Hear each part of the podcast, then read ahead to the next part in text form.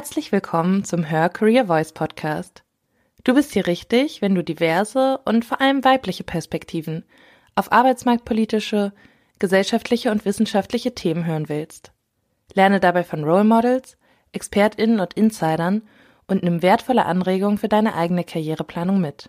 Mit Her Career Voice fangen wir vielfältige Sichtweisen ebenso wie ganz persönliche Einblicke und Erfahrungen spannender Frauen ein, von der Her Career Expo Live und aus der Her Career Community.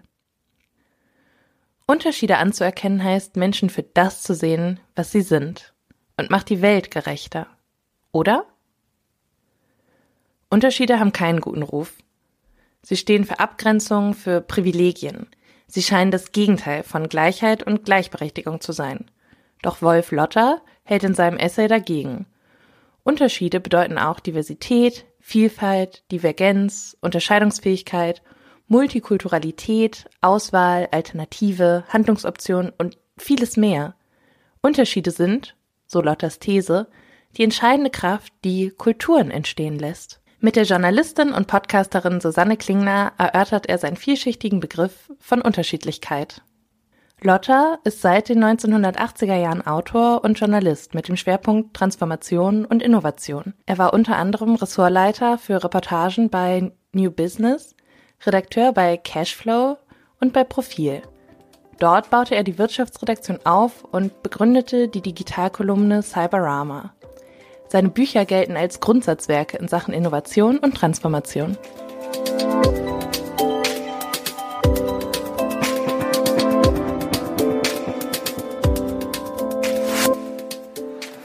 Wann und wie hat dich das Thema Vielfalt gepackt und warum?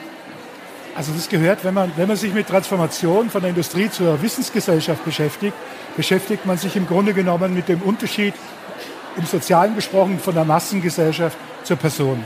Ja, das ist, äh, also es geht zum Individuum, es geht zum Individualistischen, es geht zum Personalisierten, es geht zum Unterscheidbaren. Und äh, das wirtschaftliche und ökonomische System, das wir haben, und auch das gesellschaftliche System, ist natürlich ein Massensystem, das im 19. Jahrhundert so richtig harte Konturen gekriegt hat und in dem wir auch denken. Und deshalb war es eigentlich immer da, das Thema. Mhm. Es war nur nicht unter der Begrifflichkeit Diversity da, also der, der englischen Bezeichnung für Vielfalt, ja, äh, da war es nicht da. Da kam es erst vor einigen Jahren in die Diskussion, was sehr, sehr, sehr gut ist, weil wir jetzt die Möglichkeit haben, darüber zu reden, wie sich Menschen unterscheiden im positiven Sinn und nicht im negativen. Mhm. Ja, wir haben so immer das Gefühl, Unterschiede sind schlecht. Ja, und es gibt schlechte Unterschiede, das stimmt. Aber es gibt auch gute Unterschiede, wo wir Einzelgerechtigkeit herstellen können, Individualität herstellen können und tatsächlich unterschiedlichen Lebenslagen gerecht werden können. Und das lernen wir gerade ganz auf die harte Tour, aber wir lernen es. Mhm. Und wenn du sagst, es war immer eigentlich schon so da, gerade auch bei den Themen, die du bearbeitet hast, gab es dann trotzdem so einen Moment, wo du gesagt hast, okay, das gucke ich mir jetzt mal genauer an? Also, ja. weil es muss ja einen Grund haben, dass du dann doch, wie viel? 300, 300 Seiten äh, ja. darüber geschrieben hast. Ja, mehr als es sein sollten übrigens, äh, was eine gewisse intellektuelle Faulheit ist, wenn man so lange schreibt. Äh, ich habe äh, Unterschiede gedacht als drittes Buch einer Serie, die ich mhm. bei der Edition Körper gemacht habe. Das erste war Innovation, wo ich mich mit der Frage beschäftigt habe, was ist Innovation eigentlich, von dem alle so locker reden? Äh, ist es ein technischer Prozess? Ist es was Neues? Oder geht es um soziale und kulturelle Innovation? Also der Blick auf Erneuerung und Veränderung. Das zweite Buch heißt Zusammenhänge, war, ist der zweite Band dieser Reihe, dieser Wissensgesellschaft Trilogie, wenn man es sehr großspurig sagt. Und Zusammenhänge dreht sich eigentlich um die Frage, wie wir mit Komplexität umgehen oder nicht umgehen. Also da steckt schon die Frage der Vielfalt drin. Mhm. Die Lösung, die wir immer haben, ist ja, dass wir sagen, Vielfalt ist toll, aber Komplexität ist schlecht. Und wer das eine will, muss das andere kaufen. Mhm. Das heißt, wir müssen aufhören zu glauben, dass wir Komplexität reduzieren können und sagen, wir streichen das alles zusammen, ja, und dann haben wir ganz wenig und dann ist es übersichtlich und dann ist es toll. So funktioniert es nicht. Wir müssen lernen, uns zu entscheiden in dieser Welt. Das heißt, nicht alles zu haben, ja, das stimmt schon, aber rauszukriegen, was für uns richtig ist. Und das muss ich dann wieder in meinem persönlichen Kontext sehen. Und das sind die Zusammenhänge. Und der Begriff, den ich benutze, heißt Kontextkompetenz. Das mhm. heißt, das ist etwas ganz, das ist eigentlich so Street Smart. Ja, das ist kein Methodenbegriff, sondern da geht es einfach darum zu sehen, was kann ich in diesem Leben machen, was hat mit mir und anderen zu tun, wie kann ich mein Wissen teilen, das ist ein ganz wichtiger Punkt, wie kann ich mich verständlich machen, wie kann ich mich mit anderen in Netzwerken zusammenfinden. Und wenn ich das mal geschrieben habe, so wie es in Zusammenhänge ist, steht eigentlich Diversity und Unterschiede an. Da musst du noch einmal sozusagen darüber reden, was eigentlich unser kulturelles, unser rechtliches, unser politisches Bild von Differenz ist. Äh, oder genauer gesagt, was es nicht ist. Mhm. Ja? Und äh, was auch zu überwinden ist und zu diskutieren ist, um echte Diversity herzustellen. Mhm. Aber wie würde denn echte Vielfalt, echte Diversity aussehen? Also hast du da so ein, also du hast ganz sicher, magst du mal skizzieren so dieses, dieses Ideal, gerade eben im Abgleich mit, wie wir es heute haben? Also Vielfalt schön und gut, aber zu komplex soll es nicht sein? Genau, also wenn ich von Einzelgerechtigkeit spreche, meine ich, dass wir einen, auch einen gesetzlichen, einen rechtlichen Rahmen brauchen, der uns Luft gibt, einzelnen Menschen in ihrer Lebensbefindlichkeit und Lebenssituation, in der sie stecken, eine Möglichkeit geben, Freiräume zu haben und die auszunutzen. Ja? Mhm. Wobei Freiräume heißt, dass du eben nicht in ein System gepresst bist, wo du von neun bis sieben arbeiten musst oder von neun bis fünf und äh, äh, nicht zurechtkommst mit unterschiedlichen Lebensläufen. Mhm. Das hat mit Kindern zu tun, mit Partnern zu tun, mit Krankheiten zu tun. Es hat aber auch mit Bildung zu tun, mit, mit der Lust, etwas mal nicht machen zu müssen. All das ist nicht vorgesehen in unserem Sozialsystem. Es ist nicht vorgesehen in unserem Tarifvertrag. Es ist nicht vorgesehen in der Berufswelt. Das heißt, um genau zu sein, in den letzten 50 Jahren haben wir unmerklich eine ganze Menge an Ausnahmeregelungen dazu gekriegt, die uns eigentlich wahnsinnig stören, wenn es andere betrifft. Und es sind ja alle nur ein Reagieren auf diese Vielfalt. Mhm. Das heißt, wir haben eine ungeheure Compliance entwickelt, verstehen die aber kulturell nicht. Also die Vielfalt der anderen ist immer eine Störung und die Vielfalt, die ich selber will, ist immer klasse. Und jetzt brauchen wir sozusagen Ideen, wie wir damit umgehen können. Äh, und das sind natürlich dann die Fragen von Toleranz, eine neue Form von Toleranz, die nicht einfach nur sagt, okay, lass es irgendwie zu, ist mir doch wurscht, ja, sondern tatsächlich die Teilnahme daran, dass wir gemeinsam etwas erreichen, gemeinsam etwas bewegen wollen, gemeinsam auch was verändern wollen und darüber anders reden müssen als bisher. Also ein anderer Blick drauf. Aber wie du schon sagst, ist natürlich das System eigentlich ganz anders. Also es gibt ja. diese ganzen Ausnahmeregelungen, aber die wertschätzen ja jetzt eigentlich nicht das Anderssein, die Unterschiede, sondern nimmt sie gerade so hin und verwaltet sie quasi. Man müsste ja eigentlich komplett neu ansetzen. Also eigentlich müsste man alles niederreißen und neu aufbauen. Aber kann man natürlich nicht.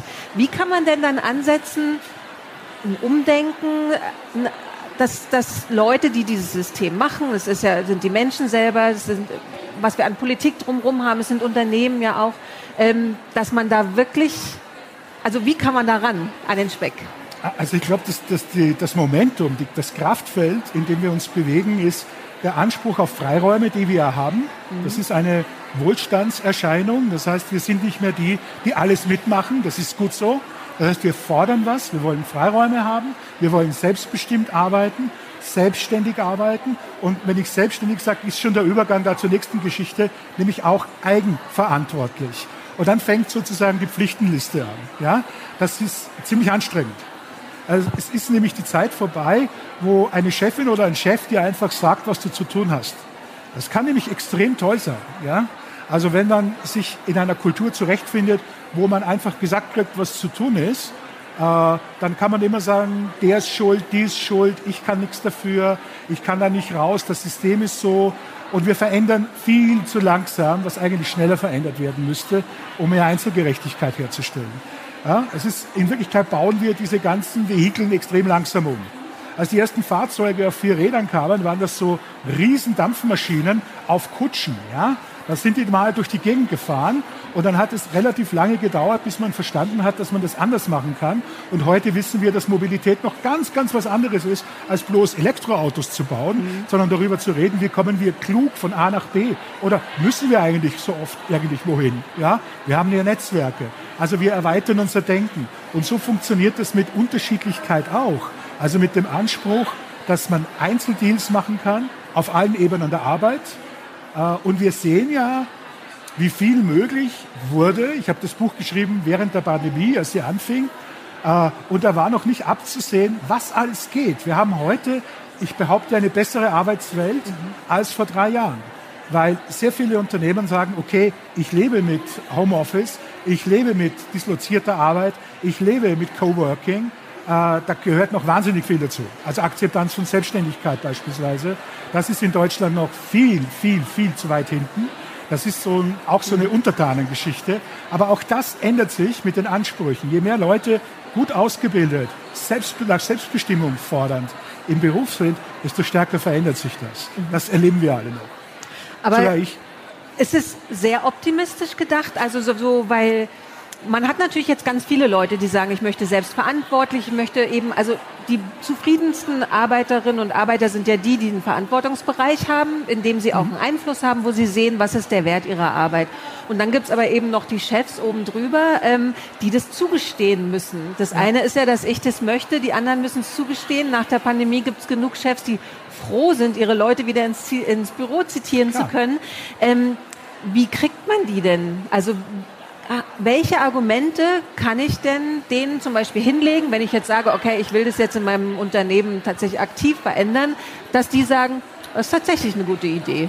Also klassisches Management ist in der Industrie so geschult worden, dass es sozusagen Menschen abrichtet. Ich sage das jetzt ganz ungeschminkt. Mhm. Der Begriff Manager kommt vom Manege, mhm. äh, wo man wilde Tiere im Zirkus vorführt. Ja, das ist nicht besonders freundlich. Und wenn ich diese Manege verlassen möchte, brauche ich andere Führung. Ich brauche eine Führung, die verstanden hat, dass Leadership etwas ist, wo ich Menschen etwas ermöglichen muss, damit ich selbst auch davon profitiere. Mhm. Und ermöglichen heißt schlicht und ergreifend, wie kommst du mit äh, dieser Work-Life-Balance und weit darüber hinaus, ich mag das Wort nicht so gern, weil es schon zwei Dinge aufteilt, die eigentlich zusammengehören. Wie kommst du zusammen mit deiner Arbeit, mit dem, was du tust, was du im Leben möchtest? Insgesamt, was hält dich auf, was behindert dich? Da leben wir in guten Zeiten gerade, das müssen wir auch ausnutzen. Das heißt, richtig Druck machen, Viele, viele Arbeitgeber suchen heute natürlich Leute äh, und sind bereit, wahnsinnig viel zu machen. Mhm. Davon wird sicher einiges wieder zurückgängig gemacht, wenn die Zeiten wieder härter sind. Und deshalb muss man richtig progressiv sein, richtig hart verhandeln, richtig mutig sein und sagen, das will ich, das will ich, das will ich. Mhm. Bloß keine kleinen Brötchen backen heute. Das geht auf die eigenen Kosten und auf die Kosten anderer. Und wenn man wirklich solidarisch handelt in der, in der Arbeitswelt, dann sind wir heute super dreist, was die Ansprüche angeht. Das ist, würde ich allen wirklich raten. Ja? Schreibt euch das auch immer auf und sagt, nee, noch eins. Ja? Mhm. Und äh, Selbstbestimmung ist das Entscheidendste. Weil Selbstbestimmung dafür sorgt, dass sich Manager auch ändern müssen endlich mal und nicht mehr diese Vorstellung haben, die so lange im Management geherrscht hat, die arbeiten äh, bloß das auf, was ich gerade nicht kann. Ja, das ist diese alte Gutsherrenmentalität. Oben weiß man, was zu geschehen hat und unten wird ausgeführt. Und wenn du viel Geschäft hast, dann musst du einfach irgendwann mal jemanden haben, der dir hilft. Also jede Mitarbeitende, jeder Mitarbeiter, das sind ja diese Hilfsarbeiter, wie man früher mal gesagt hat, immer noch im Bewusstsein vieler. Und das, und das sage ich ein lautes Nein. Die Leute sind so gut, so ausgebildet, haben Ansprüche darauf, es selbst zu schaffen, dass sie deine Mitunternehmer sind. Ja? Mhm. Und das ist das, wo wir hin müssen. Wir brauchen das Bewusstsein, dass wir eigentlich nicht mehr in Konzernen mit Hierarchien arbeiten und Unternehmern, wo oben jemand ist, der Bescheid weiß, sondern dass wir alle das tun, was wir am besten können. Peter Drucker hat vor 50 Jahren, 50 Jahre, hat er gesagt, was ist Wissensarbeit? Wissensarbeit bedeutet, dass Wissensarbeitende von ihrer Arbeit mehr wissen als ihr Chef. Vor 50 Jahren. Mhm. Und wir wissen das auch. Ja? Mhm. Wir wissen, was wir tun müssen. Wir wissen, was zu tun ist. Wir müssen es nur noch machen. Mhm. Keine Angst. Ja? Mhm. Das ist das Wichtigste. Man hat natürlich extrem gute Karten, wenn man jetzt Facharbeiter, Facharbeiterin ist, die gesucht werden. Mhm. Ähm, Händering, wo dann Chefs oder Unternehmen auch so Zugeständnisse machen. Also wenn ich da ankomme mit ABC, das will ich alles und wie du sagst, dreist bin. Ähm, aber was mache ich, wenn ich jetzt ich weiß jetzt keine Branche, also aber wo es Überfluss gibt, ja, also so oder Journalismus beispielsweise. ja, Journalismus, ja. Oder noch schlimmer ist es ja, wenn wir in Dienstleistungsberufen sind, ja. wo wir eigentlich alle wahnsinnig abhängig von diesen Menschen und ihrer Arbeit sind, aber es halt null anerkannt wird und sie keine Forderungen stellen können. Was, wie können wir da dann so einen Hebel ansetzen? Können wir da auf die Politik irgendwie setzen oder ich, ich Solidarität über die Branchen hinaus? Ich, glaube, dass Branchen sich verändern, wenn Teile der Branche sich verändern. Mir ist es völlig klar, wenn ich jetzt zum Beispiel jemanden habe, der leicht ersetzbar ist. Mhm. Also das klassische äh, Mitarbeitermuster in diesen billigen Dienstleistungsberufen, einfachen Dienstleistungsberufen ist ja, du bist so lange hier, solange es keine Maschine gibt für dich. Mhm. Das ist also die Fortsetzung des Industrieproletariats von früher. Du bist so lange am Fließband, solange es noch keine Maschine gibt, die dich ersetzen kann. Das muss man völlig äh, moralfrei jetzt mal sehen. Das ist so, Automatisierung passiert. Aber gleichzeitig hat sich in all diesen Unternehmen, äh, bei denen, die geblieben sind und nicht am Fließband waren, hat es sich natürlich so entwickelt, dass die mehr Bildung gehabt haben, mehr Einkommen gehabt haben, dass sich das Einkommen verfünfzigfacht hat in der Zeit der industriellen Revolution. Damit auch der Einfluss und die Möglichkeiten eines durchschnittlichen Westeuropäers. Das ist gewaltig. Und aus dem raus, aus dem, was sich in der Firma vielleicht oben und in der Mitte heute verändert, was sich bei einer Entwicklerin verändert, die nachgefragt ist, verändert sich auch letztlich zum Teil, nicht so krass, aber zum Teil auch bei jemandem, der in der Verpackung arbeitet oder Hamburger dreht. Ja? Äh, da würde ich jetzt aber auch nicht hyper äh, optimistisch sein. Es ist so, mhm. dass wir äh, in dieser Transformation, die auch eine Automatisierungswelle ist, die wir gar nicht stoppen können und vielleicht auch gar nicht sollen, mhm. ja, unglaublich viel Arbeit überflüssig wird, so wie in anderen Transformationswellen auch. Dazu brauche ich ein neues Sozialsystem. Jetzt mache ich eine große Kiste auf. In jedem meiner Bücher sage ich, wir brauchen ein Grundeinkommen. Wir brauchen das Grundeinkommen, egal aus welcher politischen Sichtweise her. Das ist völlig egal. Das ist kein linkes und kein rechtes Thema, kein liberales und konservatives Thema. Das Grundeinkommen ist die Frage, wie wir dieses Sozialsystem, das zutiefst ungerecht ist heute und nur die Menschen, die in Vollerwerb sein können, bevorzugt und das lebenslang in einem alten industrialistischen Muster aus dem 20. Jahrhundert, dass dieses Modell überflüssig und überholt ist. Das gilt für die Rente, das gilt für die Krankenversicherung, das gilt für alles, was Basisabsicherung ist. Da muss man reden. Und wer sich dagegen wehrt, ja, ist, jetzt ein ganz furchtbares Wort für, für jemanden, der so lange Wirtschaftsjournalist ist schon, ist in der Tat reaktionär. Da stimmt der Begriff mal. Mhm. Ja, weil es tatsächlich Lebensmöglichkeiten anderer Menschen verhindert. Mhm. Ja, das ist schlechte Politik. Äh, und man muss sich zusammensetzen. Ich finde, wenn es so die Wirtschaftsliberalen sollen sich mal Thomas Strauper anhören. Thomas Strauper hat großartige Bücher zum Grundeinkommen geschrieben und sagt, wenn ihr eure Marktwirtschaft behalten wollt, dann müsst ihr ein Grundeinkommen etablieren. Sonst seid ihr weg vom Fenster. Mhm. Und wenn man sich ansieht, wie schwierig es ist mittlerweile, ja, in welchen Notlagen Menschen sind und gleichzeitig wie nachgefragt Bildungseliten sind, ganz bestimmte, musst du das einfach machen. Du musst auch ein Bildungsgrundeinkommen haben, wo du dich weiterbilden kannst, so wie das äh, die, die liberale Moderne in Berlin fordert. Ja? Ganz vernünftige Geschichte. Möglichkeiten aufmachen und eine Plattform, die für alle gleich ist. Damit Unterschiede wachsen können, brauche ich klare Fundamente. Das ist kein Widerspruch. Mhm. Nee, tatsächlich hätte ich jetzt auch die Brücke geschlagen, dass das Grundeinkommen ja eigentlich tatsächlich ermöglicht, diese Unterschiede bewusst sichtbar zu machen. Also, dass ich zum Beispiel den Raum habe, mich nicht nur als Angestellte zu sehen, die Aufgabe A bis Z zu erledigen hat, sondern zu überlegen, was kann ich denn eigentlich gut, genau. was mache ich gut. Genau. Ähm, Insofern wäre das Grundeinkommen halt einfach extrem revolutionär und wird vielleicht auch deshalb nicht eingeführt, um mal so pessimistisch zu sagen. Also, weil wir brauchen natürlich diesen Freiraum, erstmal zu erkennen, ja. Was möchte ich denn überhaupt mit meinem Leben? Welcher Unterschied zu anderen macht mich denn besonders wertvoll und welche Bedürfnisse habe ich überhaupt? Weil Vermutlich unterdrücken die meisten Menschen ihre eigentlichen Bedürfnisse, so um ins System zu passen, oder? So ist es, ganz genau. Mhm. Also das sehe ich ganz genau so. Und es nimmt sogar noch zu. Also es sieht mhm. so aus, als ob alles ganz wunderbar ist für eine kleine Gruppe. Ja, gut ausgebildeter, nachgefragter Frauen und Männer am Markt. Aber für die anderen, das ist eben so, Pech gehabt. Und da mhm. muss man einfach sagen, so muss das nicht laufen. Es kann ganz anders funktionieren. Allerdings muss Politik dann aufhören, das als Geschäftsmodell Nummer eins zu verkaufen. Was wir ja immer erleben ist, dass Politik, und das, da sind die alle Profis, egal in welchem Spektrum, uns verkauft, dass sie sich in Notlagen, Klammer auf, die sie manchmal auch mitgeschaffen haben und erhalten haben, Klammer zu, uns dann helfen. Ja? Und zwar so, dass wir uns selber nicht helfen können. Also sie gewähren eine Hilfe, eine Sonderhilfe, einen Zuschuss, da kriegst du ein bisschen Kohle für die Energie, du kriegst ein bisschen Kohle für, für Hartz IV und dann gibt es das Bürgergeld, das eigentlich Hartz IV ist, aber anders heißt, weil es netter klingt.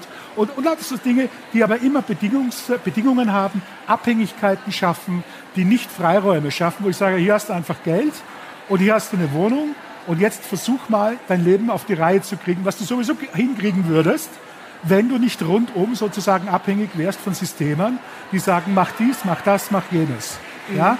Also es gibt eine ganze Menge Leute, gerade die Leute, die auf dem zweiten Bildungsweg sich dann fortbilden, sind also bei mir, meine Lebenserfahrung, die tollsten Leute, weil die wissen, was sie wollen.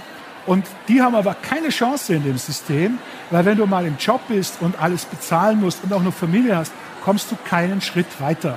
Da kannst du zwar an die Uni gehen, aber du schaffst es nicht. Mhm. Ja? Und das hat nichts mit dem Kopf zu tun, sondern mit dem System, äh, das eigentlich Menschen möchte, um die man sich kümmern kann. Das ist eigentlich das Geschäftsmodell. Äh, und kümmern finde ich als Geschäftsmodell ziemlich fies. Ich finde es gut, wenn man sich um Menschen kümmert, die Hilfe brauchen, aber das ist unser Job. Wenn anfangen, Parteien anfangen, Situationen zu schaffen, wo du nicht mehr rauskommst, ist es einfach fies, es ist einfach unethisch. Mhm. Ja? Und da müssen wir auch mal sagen, da müssen wir die Forderung haben, das muss sich ändern. Mhm.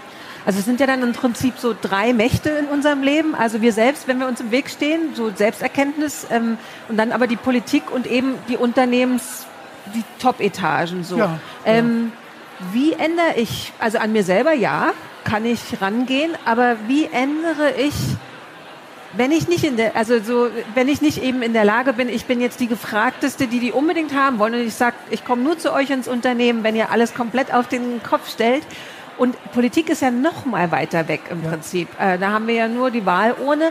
Aber wie kann man dieses System denn wirklich so dann erschüttern? Erstaunlicherweise, wenn man äh, auf lange Sicht drauf guckt, äh, wird es noch massiv erschüttert. Ja? Mhm. Denn die neuen Parteien, die wir haben, die, die da mitspielen, vor allen Dingen bei den Grünen ist es deutlich zu sehen, sind ja Parteien, die gesagt haben, so geht das nicht weiter. Es geht mit der Industrialisierung so nicht weiter, es geht mit der sozialen Struktur so nicht weiter und, und, und.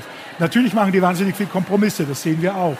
Aber diese Bewegung, die da reingekommen ist, ist natürlich die, dass man sagt, oh, Vorsicht, das könnte uns was kosten bei den anderen Parteien. Also diese klassischen industrialistischen Volksparteien sind enorm unter Druck. Und dann gibt es natürlich den rechten Rand, ja, über den müssen wir jetzt nicht diskutieren. Das ist sozusagen immer dieser, dieser, dieser ja, Ausbund am Populismus, den wir gar nicht verhindern können. Und das hast du immer an den politischen Rändern. Aber in der großen, großen Mitte, die ja tatsächlich Politik macht, geht es heute darum, dass die schon verstanden haben, dass nicht mehr alles geht. Mhm. Ja? Die Frage ist jetzt nur, sagen wir, danke, dass du uns das schenkst, lieber Staat, oder sagen wir, wir haben Forderungen. Und diese Forderungen bestehen jetzt nicht mehr darin, dass wir bloß ich sage jetzt mal, 200 Euro mehr kriegen im Monat, ja, oder dass ich ein schöneres Büro kriege und eine Gummipflanze und ein Jahr früher in Rente gehen kann. Und diese Forderungen bestehen darin, dass ich ein Leben führen kann, in dem ich arbeite, ohne dass ich mich für diese Arbeit innerlich zerreißen muss. Mhm. Ja, dass ich mich ständig fragen muss, wo ist meine Familie und wo ist meine Arbeit, was ja für Millionen Menschen jeden Tag zur Diskussion steht. Ja, ja. das kann nicht sein. Und äh, wenn wir diesen Hebel mal reinbringen, und diese Grundforderungen mal reinbringen und nicht locker lassen, ändern sich die Dinge. Schauen wir auf Politik in den 70er Jahren und schauen wir auf Politik heute. Es hat sich viel getan, mhm. aber es dauert. Mhm. Also schon der Aufruf, tatsächlich sich dann auch politisch zu engagieren. Also nicht nur ja. zu wählen, sondern wirklich auch genau. Forderungen zu stellen. Und Politik mhm. selbst zu machen. Ja. Also ja. es genügt natürlich nicht zu sagen, äh, Parteien sind alle doof, sondern geht rein und verändert sie. Bringt mhm. sie dazu, sich zu verändern, setzt sie unter Druck, ja, und sagt ihnen, was Sache ist. Ja? Mhm. Sonst etablieren sich dort immer dieselben Typen, die durch Absitzen sozusagen was werden. Und wir brauchen Leute, die sich was trauen. Die gibt es ja auch.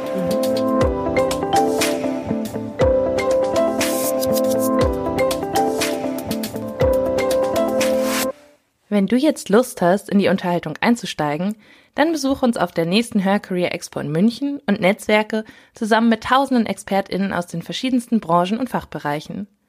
Oder fange gleich von zu Hause aus an, zum Beispiel über hercareer-network.com, ob virtuell oder im Real Life. Wir vernetzen dich gerne. Wenn du gerade eine neue Herausforderung suchst, dann probiere unbedingt hercareer-jobmatch.com aus. Bei Fragen zum Podcast schreib uns einfach eine Mail an podcast@her-career.com.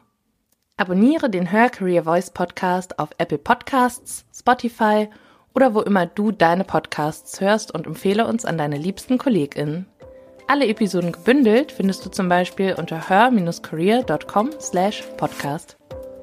Wir sind glücklich und stolz, dass du ein Teil der Her Career Community bist. Danke, dass du anderen zuhörst, um uns alle weiterzubringen. So klingt Female Empowerment.